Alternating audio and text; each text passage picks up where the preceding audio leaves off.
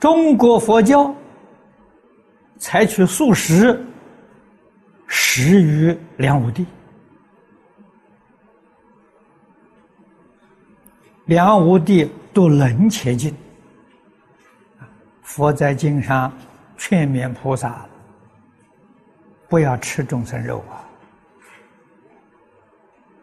啊，他读了之后啊，非常受感动，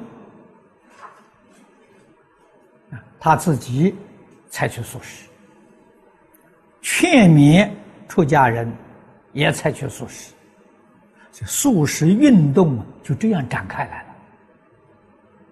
啊全世界的佛教徒都没有吃素食，吃素食只有中国。